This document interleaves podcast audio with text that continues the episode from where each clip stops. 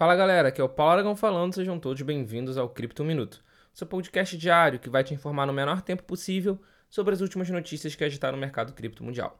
E para começar o Cripto Minuto de hoje, a gente vai falar da Circle, que é a emissora da stablecoin USDC.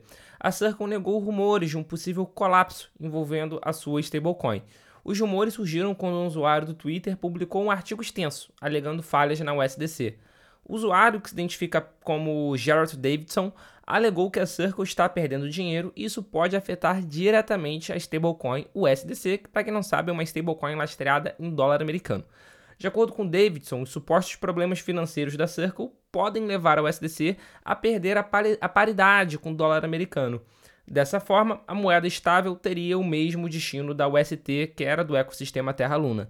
Segundo eles, denúncias foram transmitidas por pessoas ligadas à Circle, mas que pediram para não terem os nomes revelados. No entanto, a Circle disse que tudo não passa de fake news e que a USDC não vai perder a paridade com o dólar. A Circle está na posição financeira mais forte que já esteve e continuaremos a aumentar nossa transparência. Fecha aspas. Com essas palavras, o fundador e CEO da empresa procurou acabar de uma vez por todas com os rumores. Vale ressaltar que esse boato está surgindo em um momento em que outras stablecoins também estão tendo o seu lastro atacado, como por exemplo a USDT, que é emitido pela Tether. Continuando o Cripto em um Minuto de hoje, a gente vai falar sobre a disputa envolvendo a Binance e a Capital aqui no Brasil. Para quem não se lembra, em meados de junho, a Binance anunciou a suspensão temporária dos saques e dos depósitos via Pix na sua plataforma. Isso era devido a uma ruptura dos serviços, porque se você usa Binance no Brasil, você deve ter reparado que até hoje você nunca fez um Pix diretamente para Binance e você nunca recebeu um Pix diretamente para Binance. Existia um intermediário e esse intermediário era a Capital. Então a Binance rompeu com a Capital ou a Capital rompeu com a Binance, esse é é, esse é um dos motivos da, da disputa que a gente precisa aguardar um pouco mais para entender qual foi realmente a história.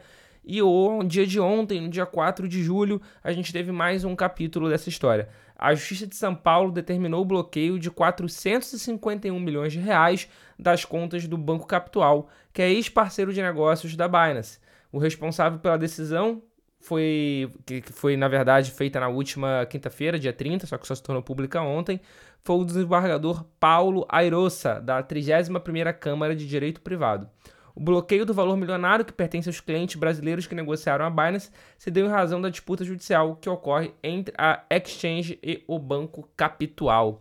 Ou seja, isso daí ainda vai ter bastante capítulo para a gente poder conversar, porque a história, pelo visto, ainda está muito longe do final. E falando em história longe do final, a Binance também anunciou no dia de ontem, no dia 4 de julho, que está voltando aos poucos a permitir os depósitos em Pix e que em breve os saques também vão ser normalizados.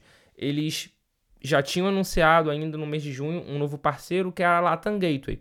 Para quem não conhece a Latam Gateway, a Latam Gateway é quem presta serviço justamente desse intermédio para Steam, por exemplo, para Electronic Arts e para outras gigantes. A Exchange, a Binance, destacou que os depósitos foram habilitados depois de um período de testes internos e que a implementação está sendo feita de forma gradual para todos os usuários. Ou seja, se não tem ainda para você, não se preocupa, faz parte, a Binance está liberando aos poucos, muito provavelmente para testar a capacidade desse novo gateway de aguentar todos os depósitos ao mesmo tempo. É, o sistema de depósito em reais usando o novo gateway é o mesmo que era usado quando a Exchange trabalhava com Capital bastando inserir o valor e os dados de CPF para o reconhecimento via API. Além disso, o novo parceiro permite depósitos via Pix usando QR Code. No entanto, segundo informações obtidas por, pelo Cointelegraph, que a gente está repercutindo aqui agora, os saques em reais ainda não foram liberados para nenhum usuário, porém a função deve ser habilitada ainda nesta semana.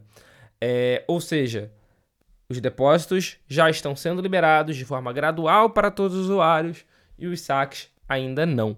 É, mas de qualquer forma, a previsão é de que até o final dessa semana tudo esteja liberado e a Binance ressalta, ela ressaltou em uma nota enviada para o próprio Cointelegraph que existem outras opções para o usuário poder vender a, as suas criptos e poder sacar os seus reais, como por exemplo vender para cartão, usar a plataforma P2P da própria Binance, ou então até mesmo sacar o seu criptoativo que continua funcionando perfeitamente. Não deixe de colocar aqui embaixo nos comentários se você está conseguindo depositar, se você está conseguindo sacar, ou se você até é usuário da Binance ou não, que a gente quer entender o seu comportamento dentro do mercado cripto. Esse foi o Cripto 1 Minuto de hoje. Muito obrigado pela sua companhia e até amanhã. Valeu!